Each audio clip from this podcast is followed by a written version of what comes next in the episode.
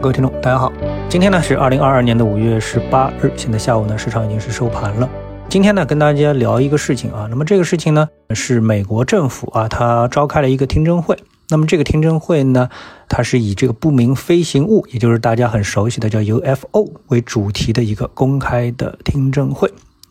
很多人会觉得，哎，这个听证会跟我搞投资有什么关系呢？那么其实呢，我是想在这个听证会当中啊，给大家梳理一下，就是政府在公布一些事件的时候啊，所谓的事件真相的时候，那么他为什么会选择这样一个时点？他到底传递了什么样的一个信息？我们作为听众呢，应该用什么样的一个逻辑去分析这样的一个信息啊？好，那么我们来看一下这个是什么听证会呢？在听证会上，五角大楼呢，它是公布了神秘物体啊掠过飞行员的片段，其中的一段视频显示着一个漂浮在飞机外的球形的物体，另一段视频呢显示着两个金字塔形状的小物体不断闪烁啊，从一架飞机的驾驶舱边呢是飞过。啊，那么从这个听证会当中呢，我们可以感觉到一些啊重要的信息在传递。这里面啊概括成他本来的一句话啊，我们从媒体上截取的这一段话，他是这么说的：这是五十多年来美国国会首次就 UFO 的问题举行公开听证会。美国海军情报局副局长斯特雷布雷表示，不明航空现象的报告数量啊，已经是升至大约四百份。较一份二零二一年报告中的数字啊是大幅的增加。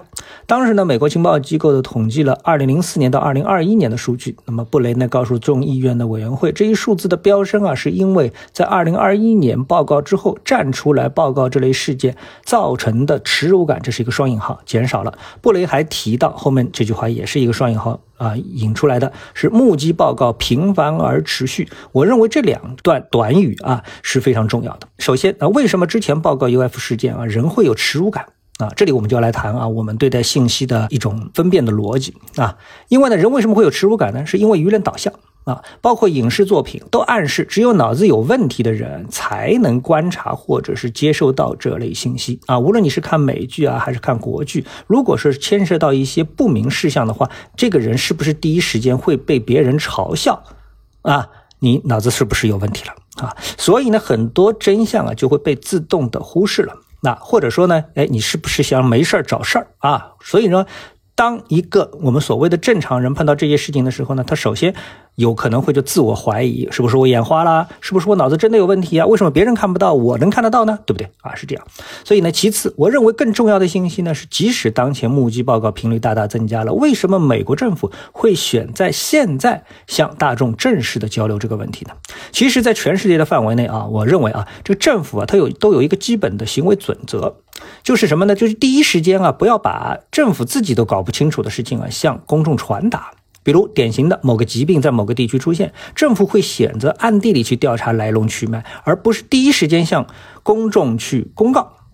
啊，因为呢，公众从总体上他信息的获得能力和分析推理能力啊是有缺失的，不是说当中没精英啊，但是总体上它是有问题的啊。而政府实际上呢，之所以成为政府，对不对？它应该是有义务在确定真相之后，选择性的告诉公众啊。这有的时候是出于好心，并不完全是所谓的阴谋论，对吧？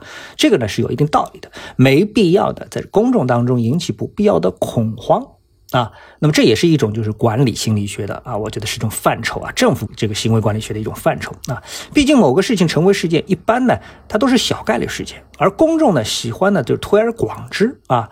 举个例子啊，有这自动扶梯啊，你看这个自动扶梯啊，在全世界你不知道有多少自动扶梯，对不对？但是在某商场当中呢，这个自动扶梯啊它出现故障了，夹死了一个人。自动扶梯啊不是电梯啊，它夹死了个人。然后呢，哎，全国都很恐慌，开始有专家出来说，哎，你在做自动扶梯的时候啊。应该怎么样能够保护自己？当你做自动扶梯的时候，你都要想到怎么去保护自己的话，那说明这一产品是有着极大极大的统计意义上的危险的，这产品就根本不适合公用，对不对啊？所以呢，这个事情呢，就是没必要的进行了一种放大啊。但一旦啊，这个还没有确定真相的事情开始向公众公布啊，如果说是这样的话，那可能政府啊已经到了某种束手无策的地步，才会选择把责任。啊，把事情的这个判断的责任直接交给公众自己来处理。比如说这个 UFO 的这个听证会，我们翻译过来的话啊，他他讲了什么意思？我认为是这样的，就是如此强大的美国政府都没搞清楚啊，呃，到底是怎么回事儿？就是他在这个听证会上，他其实说的意思就是说，我也没搞清楚这事情是到底怎么回事情，但他就是发生了，对吧？而且这个事情的发生的频次呢，又肯定是远远超过报告的次数，很有可能涉及到比地球文明领先很多的地外文明的层次，很危险啊！所以呢，我们考虑的更多的是自卫啊，地球人的自我保护，大家自求多福吧啊！这就是他第一个层面所表现的意思啊，可能涉及地外文明。而从另外一个角度呢，也可以。直接的理解为，就是美国政府它一定程度上已经了解了以 U F 为代表的地外文明的一些真实的情况，开始呢对民众进行预期管理。当然，之所以开始预期管理，也可能是啊这个民间啊也已经有了吹哨人了啊，开始将真实的信息，呃或者是半真半假的信息向民众进行了传播。总之，这个还可以继续装聋作哑的事情，一定要给出一个起点，让大家都来参与的背后的可能性啊，我觉得啊或。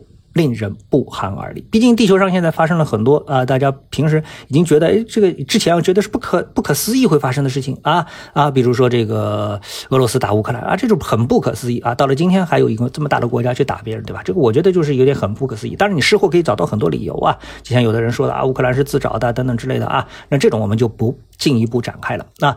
那我们意思就是说，我们现在跟病毒还没有杠完啊，人类可能马上要跟外星人杠上去了。我觉得这个才是很可怕的一件事情啊。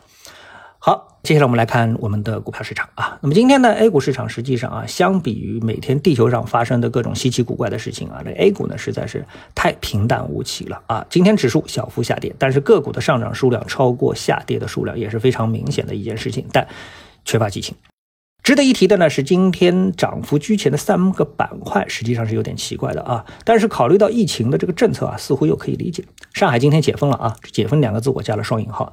但解封政策明确规定，不能使用私家车这种远距离的交通工具，只能是步行或者是使用共享单车。那原则上呢，也只能在自己的街道里面晃悠。我觉得从今天的板块上来看的话呢，我觉得有人啊可能脑洞打开了，想改变一下生活方式啊，去这个公共绿地啊，是不是去江边啊搞个露营啊？所以呢，今天涨幅第一的是露营经济。你放平时啊，你完全想象不出这个露营经济今天有什么利好能够大涨呢？啊，难道大家出门之后就不想回来了？大家都准备去露营了啊？本来呢这个不可想象的事情啊，这个事情啊，现在呢，哎，在一定的范围内可能实现了。哎，那么大家都看到了，上海的黄浦江边都长草了，对不对？啊，所以呢，今天的板块的上涨啊，我感觉啊，反而是充满了一种浪漫主义的色彩。那今天呢，我们的市场呢，就跟大家聊到这里啊，明天的节目时间再见。